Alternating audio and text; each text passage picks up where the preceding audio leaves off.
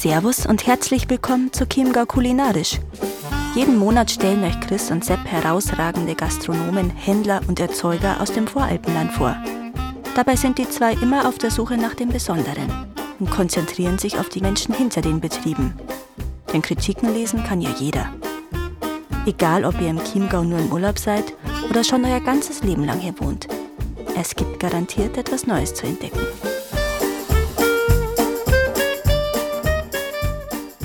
Herzlich willkommen zur ersten Folge von Chiemgau Kulinarisch. Ich bin der Chris und mein Co-Host, der Sepp, ist auch da. Servus. Servus. Und für unsere erste Folge haben wir uns einen sehr, sehr passenden Gast meiner Meinung nach ausgesucht. Weil nicht nur vom Namen her passt der Chiemsee Gourmet, Klaus Wurmannstetter, sehr gut bei uns ins Konzept, sondern auch was er uns zu erzählen hat, passt perfekt. Wie ihr im Intro in unserem wunderschönen Show gehört habt, wollen wir in unserem Podcast uns gerne mit den persönlichen Geschichten, den Erfahrungen unserer Gäste auseinandersetzen. Und die Geschichte vom Klaus ist, wie weiß, sehr, sehr interessant und spannend und sehr bewegt und wir freuen uns drauf, was uns heute aus seinem Leben berichten wird. Herzlich willkommen, Klaus. Grüß euch, schön, dass ihr da seid. Ja. Freue mich auf das, was ihr mit mir vorhabt und auf die Fragen und ein bisschen was zum Erzählen aus meinem Leben. Wunderbar. Auch von mir ein herzliches Willkommen. Schön, dass du da bist. Grüß dich. Okay, dann steigen wir doch einfach mal gleich ein mit der ersten Frage. Also ich habe es ja schon ein bisschen angedeutet. Klaus, du hast schon viel erlebt von deinem Werdegang her in der Gastronomie. Magst du uns vielleicht mal erklären, wie du da gelandet bist, wo du heute bist, beziehungsweise fangen wir mal da an, wo es angefangen hat bei dir. Genau, fangen wir mal beim Anfang an. Wie bin ich überhaupt zum Beruf Koch? Wie bin ich in die, in die Gastronomie gekommen? Weil bei mir die Eltern eigentlich beide mit Gastronomie wenig am Hut gehabt haben. Aber meine beiden Omas, die beide wirklich sehr, sehr gut gekocht haben und, und auch die eine wirklich aus der Gastronomie kommt, ist da irgendwie immer schon ein bisschen ein Fable da gewesen und somit auch dann die Entscheidung, ja, ich lerne Koch. Also habe quasi meine Schule geschmissen, kein Studium gemacht Richtung Architektur, was ich eigentlich ursprünglich einmal vorgehabt hätte und habe mich quasi in den Kochberuf gestürzt. Und das war vor ja, über 40 Jahren. Meine Lehre damals beim Stumbeck in Unterwessen war damals eines der besten Häuser, die wir im Landkreis so gehabt haben, auf Empfehlung. Großer Betrieb mit eigener Metzgerei, mit, mit großem Hotel dabei und 20 Lehrlinge. Also das ist einmal eine Ansage. Wir waren allein im ersten Lehrjahr waren wir, waren wir sechs, zwei in der Küche. Also es war wirklich eine, äh, eine harte Lehre, sage ich jetzt einmal. Äh, da waren viele Tage dabei, wo, wo man sich denkt, oh, ist das wirklich das Richtige oder, oder heute das überhaupt aus? Es war wirklich eher was zum Durchsetzen lernen. So richtig die Liebe zum Kochen war dann erst der erste Betrieb nach meiner Lehre. Da bin ich, war ich dann in der Ramsau, Berchtesgaden und in einem sehr, sehr guten Hotel, Hotel Rilek, gibt's heute noch, unter Führung der Lichtmann-Eckers. Und die haben, waren alle in der Sternegastronomie tätig, also die haben ihre Ausbildung überall in gute Häuser gemacht. Und das haben sie halt in, in der Hotelküche umgesetzt. Und das war dann da, wo ich wirklich meine Leidenschaft und mein, mein Fable für die Gastronomie wirklich äh, aufgesagt habe. Und ab da habe ich gewusst, dass ich richtig bin und dass ich also in dem Beruf mein Leben auch verbringen möchte. Ja. Ja, cool. Wie lange bist du geblieben in dem Hotel? Also in dem Hotel war ich eineinhalb Jahre und habe dann noch so ein bisschen meine Wanderjahre gemacht, habe ein halbes Jahr da, ein halbes Jahr da, ein halbes Jahr da, bis ich 87 dann im Malerwinkel in, am Chiemsee angekommen bin. Und das war der Betrieb, wo ich als Angestellter meine längste Zeit verbracht habe. Und da war ich insgesamt vier Jahre. Mhm. Und dann war der Zeitpunkt für mich, wo ich gesagt habe, okay, ich stehe in der Küche hinten, kriege von draußen wenig mit. Äh, das ist für mich tatsächlich dann ein Punkt gewesen, wo ich gesagt habe, das ist eigentlich nicht das, was ich, was ich auf Dauer möchte. Ich möchte mehr Gastkontakt, ich möchte mehr, mehr draußen bei den Leuten sein und ich möchte es mein eigenes machen. Also ich habe schon meine eigenen Vorstellungen, meine eigenen Ansprüche gehabt und dann habe ich mich selbstständig gemacht, habe einen kleinen Getränkemarkt gegründet und habe angefangen, so im kleinen Stil Caterings zu machen, Partyservice zu machen. Am Anfang von daheim aus oder bei befreundete Wirtschaften, wo ich bei denen in der Küche vorbereiten habe können und habe quasi äh, angefangen, so ja, nebenbei Veranstaltungen zu organisieren. Ja, und das ist so gut angekommen und so schnell gewachsen, dass innerhalb, also Ich habe jedes Jahr Umsatz im Catering mehr als verdoppelt, über viele, viele Jahre äh, kontinuierlich einfach immer, immer mehr, immer größer, so dass wir 95, also Ende 94 haben wir dann die Getränkemärkte aufgegeben, haben die abgegeben und haben uns nur noch auf unsere, unsere Veranstaltungen konzentriert, habe das dann mit meinem Bruder zusammen gemacht, haben unsere eigene kleine Küche in Tuntenhausen uns aufgebaut, wo wir drei Jahre sehr erfolgreich unsere Veranstaltungen gemacht haben und 98 war dann der Schritt, der große Schritt äh, in die eigene große Produktionsküche. Da sind wir dann nach Rosenheim gegangen, haben zusammen mit einem dritten Partner, dem Schmidt Andi, mit dem ich ja dann 20 Jahre sehr, sehr eng verbandelt war, prinzipiell in Rosenheim gegründet. Und das Wachstum ist aber stetig so weitergegangen. Also wir haben ja große Veranstaltungen rotzfrech äh, für Tutschka. Das war eine unserer ersten Riesenveranstaltungen mit, mit über 1000 Leuten und einem ziemlich straffen Zeitplan. Und da bin ich mit dem Andi hingefahren und wir haben einfach so getan, als ob wir das einfach alles wüssten, wie es geht. also wirklich sehr, sehr. Und das war aber, also die haben uns dann auch hohe Regresszahlungen angedroht, wenn wir das nicht so auf drei bringen und straffe Zeitpläne und so weiter. Aber also wir haben die drei Tage, glaube ich, ohne Schlaf durchgearbeitet, wo die Veranstaltung war. Äh, aber wir haben es richtig, richtig super auf drei gekriegt und ja, und haben gewusst, funktioniert. Also wir können uns an so Dinge rantrauen. Fake it till you make it. ja. ja. Krass. Genau. Wann war es dann prinzipal? Also, du hast gesagt, mit die Getränkemärkte habt ihr angefangen und dann. Also, äh, prinzipiell, so wie die GmbH dann war, war es ab 1.4.98. Mhm. Wobei es den Namen prinzipiell, den hat der Schmidt Andi ja vorher schon gehabt, mhm. ab, ab 95 irgendwann Mitte des Jahres 95 hat er sein, sein Prinzipal gegründet und, und wir haben aber damals schon immer die Küche fern gemacht. Mhm. Also wir haben vorher schon immer zusammengearbeitet mhm. und wo dann bei uns darum gegangen ist, äh, dass wir uns einfach wieder erweitern wollten und viel Geld investiert werden musste, was damals tatsächlich sehr, sehr schwierig war, mit, mit Bankkredit zu kriegen. Man, wir haben mit, mit nichts angefangen und auch wenn wir die Vorjahre schon äh, gut was gehabt haben, so viel Geld auf der Seite haben wir nicht gehabt, wie wir, wie wir benötigt hätten. Und dann wollten wir halt äh, Unterstützung von, von unseren Banken haben. Da ist die Hausbank dann sofort ausgestiegen. Die haben wir, haben, wir, haben wir einfach nicht gekriegt, weil da damals schon Gastronomie oder alles, was mit Gastronomie zu tun hatte, einfach schwarzes Tuch war für die Banken und haben dann nur die Deutsche Bank mit einem ewigen Konzept, das wir vorgelegt haben, war dann bereit, äh, ich glaube 120.000 oder so zu investieren. Mark damals noch. Mhm. Und wir hätten aber 350 gebraucht. Also da war noch eine große Differenz. Und dann haben wir uns eben mit dem Schmidt Andi zusammen da und über den seine Kontakte und der hatte in Rosenheim durch seine Faschingsgilde-Zugehörigkeit mhm. äh, einfach schon Kontakte zu gute Leute und dann haben wir damals den Herrn Bauer, der von der Spedition Bauer, der war auf der Liste der, der Wunschkandidaten, der Geldgeber ganz, ganz umgestanden. Und zu dem sind wir dann hin. Und der hat gesagt, ja logisch, unterstütze ich euch. Das gefällt mir doch, wenn junge Leute sowas machen wollen. Und, und das war dann wirklich von dem Zeitpunkt dann, er, er, erstens war er dann stiller Gesellschafter in der GmbH und eben auch immer Berater, meine betriebswirtschaftlichen Kenntnisse aus dem bisschen, was man vom Masterbrief her weiß und alles andere uh, Learning by Doing. Also das habe ich mir alles selber aneignen müssen. Aber der war immer, also wirklich ein toller Ratgeber an der, an der Seite und das, hat, das haben wir nie bereut, dass wir das gemacht haben. Ja, nochmal zurück zu den Veranstaltungen mit den 1000 Leuten. Wie darf man sich das vorstellen, wie das organisatorisch abläuft? Das ist ein Wahnsinn, wenn man sowas bewerkstelligen kann. Also im Prinzip ist es ganz einfach, vor allem, also da geht es jetzt mal rein ums Menü schicken. Ich sage, wenn man jetzt eine Großveranstaltungen hat, wo man Buffets hat und an einem Buffet gibt's äh, was weiß ich, was Asiatisches, an einem anderen Buffet macht man ein bisschen einen Schweinsbraten und das lässt sich dann relativ leicht aufteilen. Da weiß man ja, okay, da hat man den Stand, den Stand, den Stand, wie viel Teller, wie viel Steck und so weiter brauche ich und wie viele Stände habe ich. Dann weiß ich, okay, jetzt habe ich sechs Stände.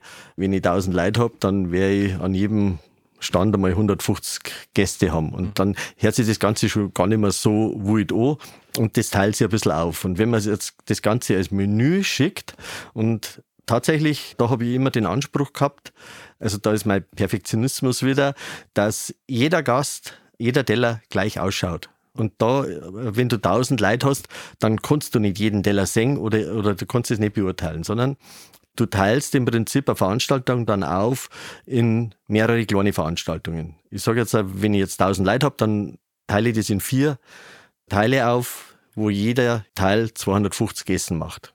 Und also jeder Pass nennt man halt mhm. dann die, die wo, wo das Essen rausgeht. Ja. Beim Vorspeisen aufrichten, da äh, macht man es meistens äh, zentral irgendwo, wo die, wo die äh, 1000 Teller dann aufgestellt werden und dann 1000 Teller gleich angerichtet. Aber da gibt es dann auch einen Probeteller und an den halten sie dann alle. Und da ist jetzt ganz, ganz wichtig, das habe ich immer gemacht. Auf dem Teller muss man sich vorstellen, äh, ist wie eine Uhr. Da sind jetzt acht Teile drauf und äh, das Stückel Schinken liegt auf zwölf, das Scampi liegt auf drei und so weiter. In dem ganzen Zeit, in dem ganzen Raum, wo die Vorspeisen aufgerichtet werden, hat dann jeder sich daran halten, nicht jetzt, er steht jetzt auf der Seite vom Tisch und dann richtet er auf den Teller das so und so. Ne? Das, also mhm. Die Teller stehen alle in dieselbe Himmelsrichtung ja, ja. und so wird er auch gerichtet. Mhm. Und das dauert dann tatsächlich, bis du das bei den Leuten ein bisschen verinnerlichst. Also da musst du am Anfang schon dahinter sein. Und für die warmen Sachen, die dann ja quasi immer frisch angerichtet werden, gibt es an jeder Station äh, Bilder. Wir machen da vorher einfach Probeteller, dann wird, wird genau festgelegt, wie der Teller auszuschauen hat und so müssten die die dann halt auch anrichten. Mhm. Und da darf man sich halt dann nicht zu sehr verkünsteln, damit dann wirklich auch die Teller am Ende alle gleich ausschauen. Und du brauchst, wenn du, wenn du sowas machst, an die Stationen immer deine 120-prozentigen Leid, auf die mhm. du dich halt auch verlassen kannst, damit es dann auch funktioniert. Also das ist dann wieder schon abhängig von den, von der zweiten Ebene, die da, die musst du einfach mitspielen. Wie viele Leute wart ihr am Schluss? So, oder? Also pro äh, 100 Gäste brauchst du fünf Servicekräfte, mhm. also 50 Servicekräfte und zum Essen schicken brauchst du pro 100 Gäste vier Leute. Ja, mhm. dementsprechend brauchst du, das müssen nicht alles Köche sein, da mhm. können auch Hilfskräfte oder helfende Hände dabei sein, die dann auch äh, nicht die ganze Zeit unbedingt dabei sein müssen, aber es gibt da sonst auch noch viele Tätigkeiten davor, danach am Buffet. Mhm. Also du bist dann schon mit, mit über 100 Leuten am Start. Ja, stell mir extrem vor, das alles zu koordinieren. Ich darf vielleicht mal ganz kurz zurückgehen, weil du hast schon vorher jetzt gerade gesagt, äh, verschiedene Buffets, du hast das eine, da gibt es jetzt eher asiatische Sachen, dann gibt es eher dann Schweinsbraten. Also du bist ja da, das weiß ich auch, sehr, sehr vielseitig, was, was die Küche angeht. Kannst du uns da vielleicht mal ein bisschen reinnehmen, wo so deine persönliche Leidenschaft liegt von der Küche und was dir selber am besten gefällt oder wo du auch der Inspiration hernimmst? Da interessieren. Meine Inspiration, woher kommt die, die Vielseitigkeit?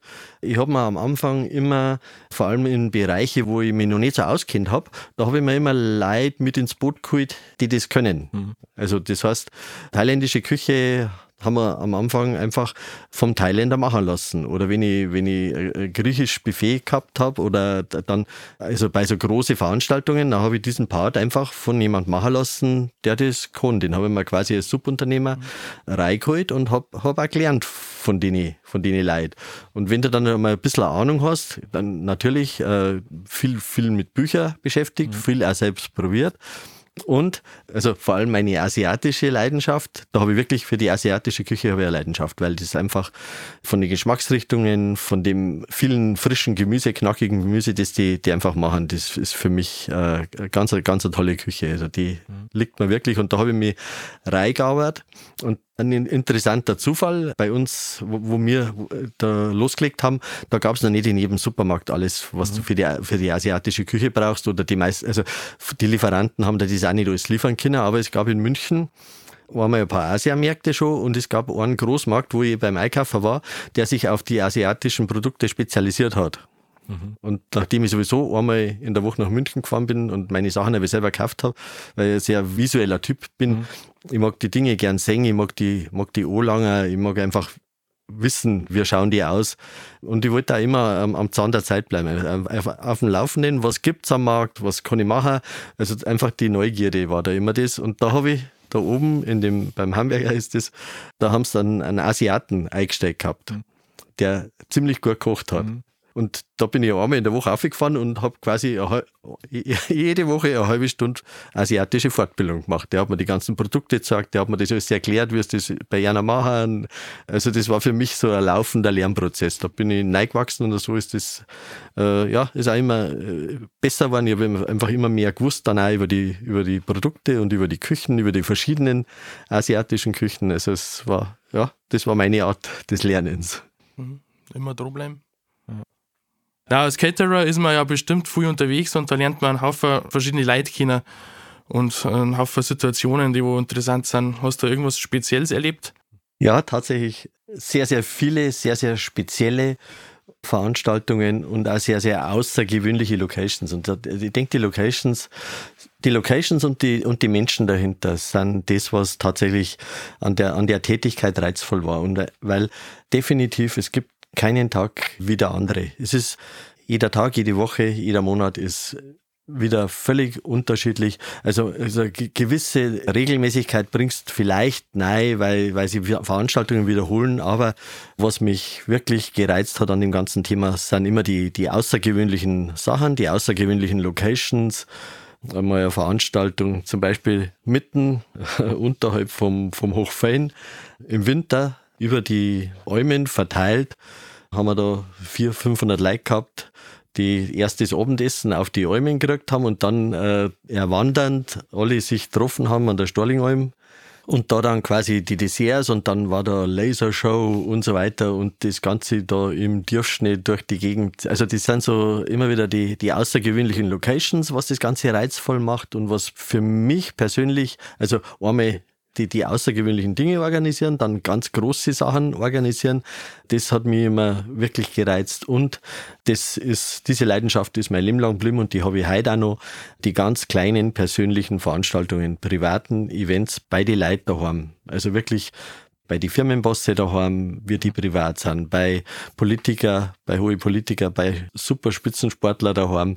Wenn du bei denen privat daheim in der eigenen Küche, in den eigenen vier Räumen bist und für die da drin kochst, oft einmal ganz allein, also nicht einmal eine Servicekraft dabei. Also da lernst du Menschen ganz, ganz anders kennen. Und, und das war für mich tatsächlich äh, so das, das Reizvollste an meiner Tätigkeit und das, was mir am weitesten gebracht hat. Weil diese Kontakte und diese mhm. Erfahrungen, die ich da gemacht habe, ist einfach der Wahnsinn. Und da, da hast du Leute, die kannst du am Anfang nicht einschätzen, äh, wirklich Superreiche oder, mhm. oder, oder Adelige oder denkst, da das äh, bin jetzt gespannt, was auf mich zukommt. Die sind sowas von normal und sowas von bodenständig und geerdet. Gibt allerdings auch das andere Extrem, wo du dir denkst, ja, okay, das brauche ich jetzt bei dem daheim nicht nochmal. Also die sind menschlich dann auch schwierig. Also das gibt's genauso, aber auch das merkst du halt dann gleich. Und das sind tatsächlich Erfahrungen, die, mich, die mir heute immer noch, immer noch helfen. Und also ich mache das heute auch immer noch gerne. Ich bin am, am, am liebsten bei den Leuten privat daheim. Das ist einfach äh, sehr, sehr erfüllend. Ja, das ist auch eine Sache, die über die weißt, dass du einfach unglaublich gut vernetzt bist in unsere Gespräche, die wir immer wieder mal so haben, kommt es immer wieder raus, dass du einfach Gott und die Welt kennst. Wie läuft jetzt das genau? Jetzt, wenn, wenn es bei Prinzipal so war, okay, du hast ein großes Firmen-Event du sagst jetzt, okay, bei den Firmenbosse zu Hause, ist es dann eher so, du wärst erstmal zu denen eingeladen daheim und kochst dann für die oder ist das eher sowas, was nach dem Event dann erst passiert? Also wird erstmal Prinzipal gebucht fürs große Event oder andersrum? Gibt so und so. Also mhm. es hat tatsächlich Leute gegeben, die haben das erst dann privat einmal getestet mhm. und wollten einfach mehr über den Caterer wissen, den sie noch nicht kennen. Mhm. Das war aber vor allem in der Anfangszeit so. Später wärst du dann empfohlen. Mhm. Und wenn du schon mal eine Empfehlung hast von einer anderen großen Firma und, und die sagen, äh, nimm Prinzipal, die sind einfach der Wahnsinn, kosten ein bisschen mehr, aber das ist jeden Cent wert, den du zahlst, dann tust du dir im Einstieg viel leichter. Also meistens sind dann die privaten Events danach gekommen. Mhm. Oder, ja, einen haben wir gehabt, das, also den schätze ich auch, der hat auch unser, unser Firmengeschichte viele Jahre äh, begleitet, der Klaus Werndl, und das war für mich ein Marketingmann. Der hat seine privaten Räume als äh, Marketing genutzt oder als Mitarbeiter oder Käuferbindung. Mhm. Der hat wirklich damit gearbeitet, weil der gesagt hat, wenn ich die Leute zu mir privat einlade, dann ist das eine Wertschätzung denen gegenüber. Genau, und der hat das wirklich als Tool genutzt. Das, das spannend. Den, also in der Art äh, kenne ich keinen, der das, der das in der Art so extrem gemacht hat. Da war es dann öfter quasi, regelmäßig? Ja, sehr oft. Sehr das oft. War, mhm. die sind ja dann zu mir gekommen, äh, sie richten jetzt die Küche ein, sie sagen, was ich brauche ja, vielleicht spannen wir dann mal ein bisschen den Bogen. Also wir haben die ja schon angekündigt als den Kimsey Gourmet. Also du firmierst ja jetzt nicht mehr unter Prinzipal sozusagen. Also du bist sozusagen nicht mehr bei Prinzipal dabei, kann man so sagen. Kannst du uns vielleicht auch mal mitnehmen jetzt, wie es dazu gekommen ist, dass du jetzt das machst, was du jetzt machst? das war tatsächlich ein langer Weg und man kann auch sagen, es war sicher auch ein Leidensweg, der sich über, über ein paar Jahre hingezogen hat, bis ich wieder gewusst habe, was ich eigentlich möchte in meinem Leben. Das, was ich bei Prinzipal gemacht habe, das ist meine Leidenschaft gewesen und meine Erfüllung. Und mir ist auch gut gegangen und mir ist auch nie wirklich aufgefallen, wie viel das ich eigentlich gearbeitet habe. Aber ich habe so die Kernzeit meiner Selbstständigkeit, so von 95 bis äh, 2,5, nie unter 300 Stunden im Monat gearbeitet. Und sehr, sehr wenig Urlaub. und für den hat meine, meine Frau dann immer gesagt, dass ich, dass ich mir den auch noch nimmt. Die hat den einfach gebucht. Mhm. Also die war dann einfach so frei und die hat äh, zwei Wochen hat sie mich immer zu Pfingsten und zwei Wochen im, im Herbst rausgenommen. Und das war's aber dann auch. Also sonst habe ich mir eigentlich wenig Freiräume genommen und bin immer auf Vollgas gelaufen. Und das habe ich in die Freizeit dann quasi mit weitergezogen. Also bei mir gab's faul am Strand liegen oder, oder mal wirklich ruhig irgendwo ein Buch lesen, gab's überhaupt nicht, sondern also ich bin auch in der Freizeit dann immer, immer Vollgas gelaufen. Also vielleicht eine Geschichte, was so vielleicht ganz gut beschreibt mein Leben. Nach einem so 22 Stunden Arbeitstag bin ich um, um drei. das ist schon unfassbar. Um drei in der Früh oder halb vier in der Früh heimgekommen. Dann habe ich mich erst einmal duscht, habe was, hab was gegessen, habe mein Bergzeug zusammengepackt und habe mich um sechs in der Früh in, in Lofer mit einem Bergsteigerfreund von mir getroffen und dann sind wir klettern gegangen. Und zwar schwierige Tour, haben wir Überschreitung gemacht, äh, dritter, vierter, fünfter Schwierigkeitsgrad. Und irgendwann, Nachmittag, waren wir vom, vom Klettern herunten, da sind wir, haben wir noch ein halbes Bier auf der Alm getrunken und dann haben wir uns vor der Halm in die Wiesen gelegt und dann habe ich erst einmal zwei Stunden geschlafen. Und der hat das einfach akzeptiert, weil der wusste ja genau, was ich, was ich gemacht habe, dass ich die Nacht davor wieder überhaupt nicht geschlafen habe. Also so ist mein Leben verlaufen. Also tatsächlich, ich habe sehr, sehr wenig Schlaf gebraucht. Ich habe aber gedacht, mei, wenn alle, andere brauchen halt mehr Schlaf, wenn ich drei bis fünf Stunden Schlaf habe, dann hat das, hat das funktioniert. Aber im Nachhinein weiß ich jetzt auch, dass das schon funktioniert hat, aber dass man das mein Körper einfach ausgelagt hat. Und, mhm.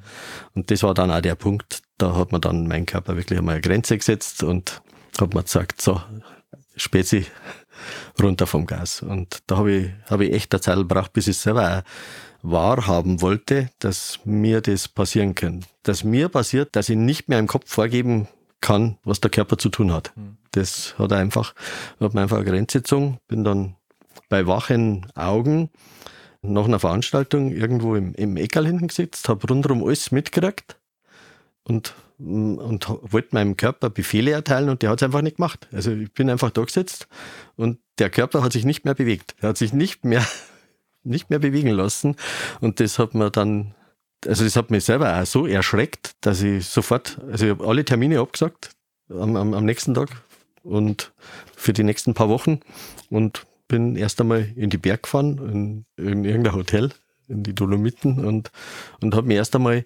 versucht, mal zu verstehen, was jetzt da passiert ist.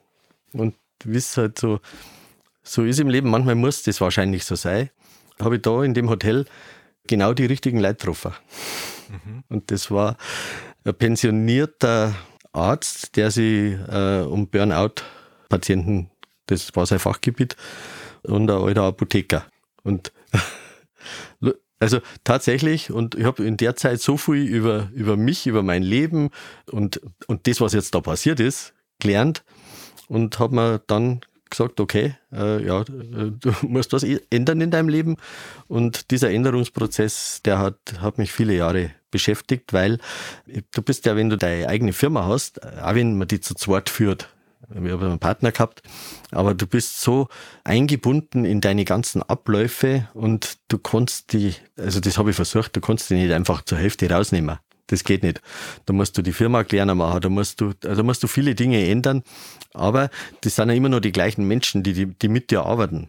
Und wenn du immer der warst, den sie vorher zu jedem alles fragen konnten und der immer eine Lösung hatte, und dann kümmerst du dich da einfach nicht mehr so drum oder hättest auf einmal keine Lösungen mehr, dann läuft der Betrieb einfach auch nicht so weiter, wie er vorher gelaufen ist. Also da, das war für mich auch ganz, ganz schwierig.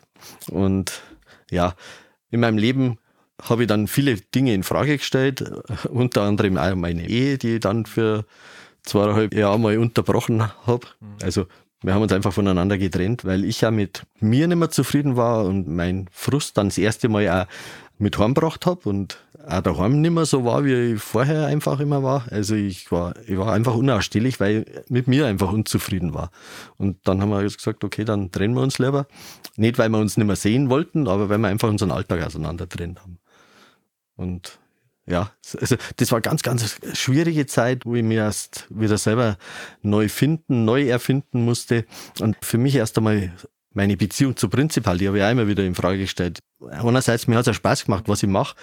Andererseits habe ich gewusst, so wie es, wie es mache, funktioniert es nicht. So kann ich es nicht weitermachen. Also, und da war der, der ganze Trennungsprozess auch vom Andi, das ist, das ist also wie in einer Ehe einfach, da, da hast bergauf, bergab, dann streitst du wieder und, und, und, und, das ist halt immer, immer schwieriger geworden und dann haben sie mein, also vor allem mein, mein Bruder, der wollte eigentlich in die Firma einsteigen, hat auch schon ein Studium in die, in die Richtung begonnen und der hat mir dann auch gesagt, okay, Papa, du, ich glaube, es ist nicht das Richtige für mich. Also der hätte es betriebswirtschaftlich drauf, der hätte die sicher gut weiterführen können.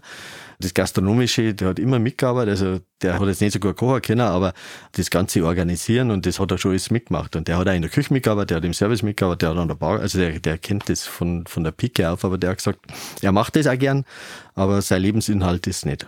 Und dann war für mich klar, okay, warum soll ich es weitermachen? Es tut mir gesundheitlich nicht gut habe mir eine Deadline gesetzt, wo ich gewisse Dinge bis dahin umgesetzt haben wollte, was äh, dann hätte es vielleicht einen Teilausstieg gegeben, es hat nicht funktioniert und dann habe ich es hab verkauft. Mhm. Ja, spannend. Wahnsinn. Also echt cool, wie offen, dass du das einfach erzählst, wie das äh, alles so war bei dir. Es ist aber bestimmt für viel Leid und die, muss man sich ja selber an die eigene Nase fassen. Bin auch so einer, immer wenig Schlaf und versuche immer so viel wie möglich einfach zum Schaffen. Alles muss nebeneinander funktionieren.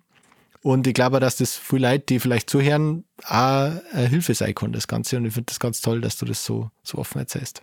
Ja, das habe ich mir tatsächlich hervorgenommen, weil ich auch immer jemand war, der vielleicht das auch immer so ein bisschen belächelt hat, wenn jemand nicht so leistungsfähig war oder also tatsächlich habe ich, hab ich da auch manchmal ein bisschen andere Sicht gehabt auf die Dinge. Die hat sich extrem verändert. Und deswegen rede jetzt auch drüber und bin auch jetzt dadurch, dass ich eben drüber rede, mit ganz interessanten Leuten zusammengekommen, die ähnliche Schicksale haben. Einer der interessantesten Bekanntschaften ist der Sven Hannawald, den ich kennengelernt habe bei Mind and Motion Veranstaltung, wo es eben auch um das Thema Burnout beziehungsweise um, um das Thema Prävention. Also wir kommen dem Ganzen vorher schon entgegenwirken. Und da gibt es echt tolle Ansätze und gibt äh, wirklich gute Ideen. Und da ist eben auch der Sven Hannawald und auch noch ein paar andere, die Dominique de Maan, die ist auch Speakerin inzwischen, die auch so, so eine Leidensgeschichte hat. Relativ jung hat, hat die das äh, erwischt schon. Äh, und da lernst du einfach interessante Menschen kennen, die auch drüber reden, auch um vielleicht andere zu unterstützen, bevor es bei denen soweit ist, weil es kommt auch nicht jeder wieder so gut aus der Nummer raus. Mhm. Ich bin halt dankbar, ich brauche keine Tabletten, mir geht's echt richtig, richtig gut, gesundheitlich total fit. Von dem her, aber dieses Glück hat nicht jeder. Also das, da, da gibt es auch Leute, die, die hängen da ein Leben lang dran oder die, die sind ihr Leben lang nicht wirklich gesund oder immer wieder anfällig dass sie wieder abrutschen in die, in die, in Depressionen und da, die, also die haben da das Thema länger und da bin ich toi toi toi, A, habe ich einen sehr, sehr guten Therapeuten gehabt, mit dem ich wirklich sehr gut reden konnte und der mich wirklich toll begleitet hat. Und ich habe mein Umfeld eben total verändert. Mhm. Wenn ich jetzt in meiner Firma blieben war, war ich äh, nicht so aus der Nummer rausgekommen. Mhm. Wie lange bist du da jetzt raus als Prinzipal? Ende 2017, also bis 2017 habe ich meine Geschäftsführung gehabt, 2018 war ich noch äh, beratend in der Firma tätig und 2019 habe ich es im Frühjahr dann verkauft. Meine Anteile komplett von allen meinen Firmen. Rechtzeitig vor Corona. Ja, das ist eigentlich Wahnsinn, gell? Also, also das, irgendwer hat, hat da schützende Hand über mich gehabt. Das war tatsächlich, also ich glaube Corona, wenn ich in der Firma noch miterlebt hätte, das hätte, mir, das hätte mich umgebracht. Hm. Wie geht's prinzipiell heute? Prinzipal hat sich ein bisschen neu erfunden. Ein paar Dinge, die, die wir vorher schon ein bisschen angestoßen haben. Biologisches Kindergarten-Catering, mhm. da haben wir vorher schon mal die Kontakte geknüpft und, und äh, die ersten Weichen gestellt. Das ist dann forciert worden. Machen Zeit, äh, ich glaube, knapp 2000 Essen für Kindergarten und Schulen täglich. Also das ist ein bisschen anders, weil das äh, Eventgeschäft ist eigentlich komplett, mhm. ist weggebrochen. Und auch die zwei Hallen, also Intalhalle und Kuko, beide weggebrochen. Und jetzt hat sie ja von der Intalhalle haben sie es ja ganz getrennt und jetzt, äh, ich denke, die Firmenstruktur hat sich geändert, es sind nicht mehr so viel, nicht mehr so viele Angestellte und, und es geht ein bisschen in eine andere Richtung. Mhm. Ich finde es sehr gut, vor allem weil es äh, in einem qualitativen Bereich mit dem biologisch, äh, was, sie, was sie machen, sehr, sehr gut ist. Ich bin mehr der für Event. Mhm. mit äh, Kantinen und Kindergarten, Catering, das ist nicht meine Welt, mhm. weil einfach den, mir fällt der Eventcharakter dabei. Mhm. mhm. Vielleicht dann eine interessante Frage zuletzt, dann wie du im Endeffekt ausgestiegen bist, wie groß war prinzipiell da eigentlich, dass man sich das nur mal vorstellen kann, wie viele Mitarbeiter war da da? Wie äh, knapp über 100 Mitarbeiter. Knapp über 100 Mitarbeiter, ja, ist schon große Firma. große Firma, ja. Mhm. Wahnsinn. Super, dann darf ich doch mal sagen, gehen wir doch mal dahin, was du jetzt machst. Also du hast zu mir mal gesagt, du machst jetzt nur noch das auf das, was du Lust hast. Das habe ich eigentlich ganz cool gefunden, dass das einer so sagen kann und das auch macht. Was beschäftigt dich momentan? Was machst du momentan? Ja, tatsächlich. Das hat, hat, hat auch wieder ein bisschen gedauert, bis ich jetzt genau da hingekommen bin, was ich möchte oder was, ich, was mir äh, am Herzen liegt. Und da sind ein paar Sachen jetzt auf dem Weg. Einmal habe ich mich mit einem sehr hochwertigen Kaffeevertrieb auseinandergesetzt, was mir sehr gut getan hat, weil das wirklich sehr, sehr gute Schulungen, Rhetorikschulungen waren, auch wie du frei redst vor Menschen und so weiter. Also die Schulungen haben mich, haben mich da in dem Fall sehr, sehr viel weitergebracht. Dann habe ich den äh, Reginelli, den Sebastian Hochstädter kennengelernt äh, und habe den unterstützt bei der Vermarktung von regionalen Erzeuger, auch durch meine Kontakte. Und so in, in dieser Tätigkeit bin ich immer mehr auf die Leidenschaft gekommen, bin, oder bin wieder zurückgekommen zu dem, was ich eigentlich liebe. Und das sind einfach diese kleinen persönlichen Events und eben diese heimischen Produkte, die hochwertigen Lebensmittel.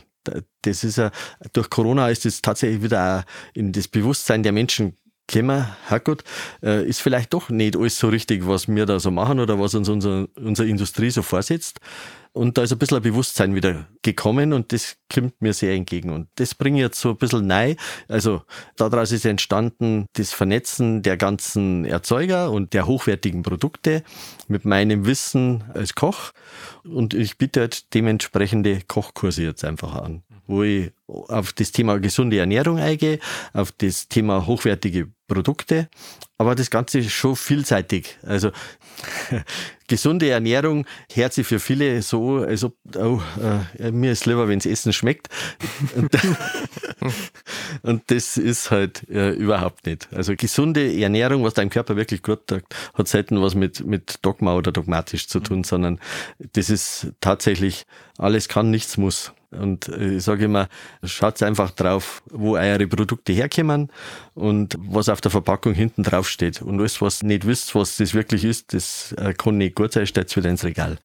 Ja, wie schaut bei dir so ein Kochkurs aus? Ist das eher für Privatpersonen oder ist das auch wieder ein größeres Event? Sowohl als auch. Also mein kleinster Kochkurs war für zwei Leute, war bei der Firma Dengel, die haben mir Gutscheine verkauft und dann haben sie da zwei, die sich anscheinend schon ein paar Mal angemeldet haben und wo dann wegen Corona immer wieder die Kurse ausgefallen sind. Dann haben sie gesagt, nein, wir machen es auch für zwei Leute. Und dann habe ich mit zwei Leuten einen, einen, Kochkurs gemacht. Ja, optimale Größe sind 10 bis 15 Leute. Und wie gestalte ich meine Kochkurse? Also, alles, was wir machen, ist nie so schwierig, dass die Leute nicht nachmachen können und ich versuche immer das Ganze mit Spaß und äh, ein bisschen mit Eventcharakter. Und das, das nehme ich jetzt tatsächlich aus meiner Firmengeschichte mit. Vor allem, wenn ich, wenn ich das Ganze äh, auch für Firmen mache, für kleine Gruppen, die dann teilweise oft einmal eingeladen sind und nicht alle haben wirklich Lust zum Kochen. Und dann versuche ich das schon ein bisschen, also jeder kann mitmachen, aber keiner muss mitmachen. Und das Ganze, ja, einfach ein bisschen, bisschen lustiger gestalten. Meine, meine Eröffnungsrede ist aber, okay, äh, wenn ich, wenn ich so das Gefühl habe, dass gar nicht alle mitmachen wollen und äh, müssen wir da heute kochen, das habe ich, hab ich halt auch schon gehört. Und dann sage ich immer, nein, also es muss keiner, also, also wenn einmal die Hälfte von euch mitmachen darf, war gut, weil sonst dauert das länger, bis es halt einmal was zum Essen gibt. Also ich persönlich würde sagen, wer nicht mitkocht, der kriegt da nichts, aber. Ja, oft einmal ja, wie, wie die, wie die äh, Firmen das haben wollen. Ich habe dann, wenn wir größere Gruppen gehabt haben, auch schon Teams gebildet, die mit Aufgaben betreut wurden, wo sich dann jedes Team mit, mit zu jedem Gang mit irgendeiner Aufgabe beschäftigen musste und das Anrichten der Gänge aber dann schon immer gemeinsam mhm. stattgefunden hat. Und am Ende hat jedes Team dann einen, einen, einen Sprecher bestimmt, der den anderen quasi erklärt hat, was sie gemacht haben und warum sie es gemacht haben und dann zu dem Ganzen ein bisschen was erzählt. Also so, das Ganze schon ein bisschen als Challenge gestartet. Also Theorie dahinter quasi und so. Da, genau, ja. das ist ein bisschen, ein bisschen ein Wissen. Ja, und wenn du es aufteilst, müssen müssen die anderen ja auch wissen, was gemacht worden ist. Sonst genau. hat, ja, hat man ja nur einen Teil vom Puzzle quasi. Ja, cool. Aber du machst ja schon auch noch, also nicht nur Kochkurse, sondern du kochst ja auch schon noch, machst da kleinere Events auch noch, oder? Ich mache noch kleinere Events mhm. auch, genau. Also bei Leuten privat daheim, die entweder aus meiner langjährigen Prinzipalzeit kennen oder auch ein paar neue Stammkunden, die jetzt schon wieder entstanden sind, die sie einfach gerne zu Hause äh, mal nicht die Fingerdrecker machen beim Kochen und die sich einfach das auch gönnen, dass es in ihre eigenen vier Räume einfach Top-Essen gibt. Super. Sehr cool. Ja, das äh, gibt es ja alles ja quasi auf deiner Homepage zu sehen, gell? Die lautet www.kimsegourmet.de. Genau, dann haben wir das auch noch. Das packt man natürlich auch in die Shownotes noch mit dazu, dass da jeder noch reinschauen kann. Gibt es sonst noch irgendwas, was du uns noch auf den Weg geben möchtest? Gibt es was Aktuelles? Was planst du für die Zukunft? Ja, also tatsächlich, äh, ich plane für die Zukunft sehr wohl was. Kann ich tatsächlich noch nicht ins Detail gehen, weil dazu ein paar Gespräche laufen, die noch gar nicht spruchreif sind. Aber es hat was mit gutem Essen zu tun, es hat was mit heimische Erzeuger zu tun und einem Eventkonzept und das Ganze in einer Location gebündelt. Wir sind gespannt. Ja, kann man auch mhm. gespannt sein. Und ansonsten, ja, mache ich tatsächlich weiterhin das, was mir Spaß macht, was ich Lust habe und der Luxus, den ich mir gönne, ich bin sehr, sehr viel auf Reisen. Mhm. Auch für die Inspiration wahrscheinlich. Auch für die Inspiration und weil mich tatsächlich, also ich reise nicht nur in Länder, wo gutes Essen präsent ist, sondern ich reise sehr gerne in Länder, wo die Menschen noch sehr, sehr einfach leben. Und immer wenn ich heimkomme, bin ich mega zufrieden, dass wir in Deutschland leben und bin mir auch bewusst, wie gut es uns geht in Deutschland und mhm. konnte es, ja, ich konnte es einschätzen, weil ich eben auch andere Länder kenne. Mhm. Und ja, bin dankbar. Super. Das war doch schon das mhm. Schlusswort, deine Song, oder? Ja. Ja, passt. Wunderbar. Dann deine Song. Wir freuen uns über jeden Zuhörer, der halt dabei war bei der ersten Folge von Kimga Kulinarisch. Wir freuen uns auf Bewertungen, wir freuen uns auf Mails, wir freuen uns, wenn ihr auf Instagram oder auf der Homepage mal vorbeischaut und uns sagt, was ihr von dem Ganzen haltet. Herz gerne aber die anderen Episoden mit rein und es wird jetzt jeden Monat dann eine neue Episode mit spannenden Gästen aus dem Chiemgau geben. Vielen Dank. Servus. Servus. Servus, vielen Dank, dass ich da sein darf. Vielen Dank fürs Zuhören. Wir freuen uns auf eure Meinungen und Themenvorschläge. Schreibt uns diese gerne an podcast.chiemgaukulinarisch.de oder über Instagram. Bewertet uns gerne beim Podcast-Portal eurer Wahl und hört auch bei der nächsten Folge wieder rein.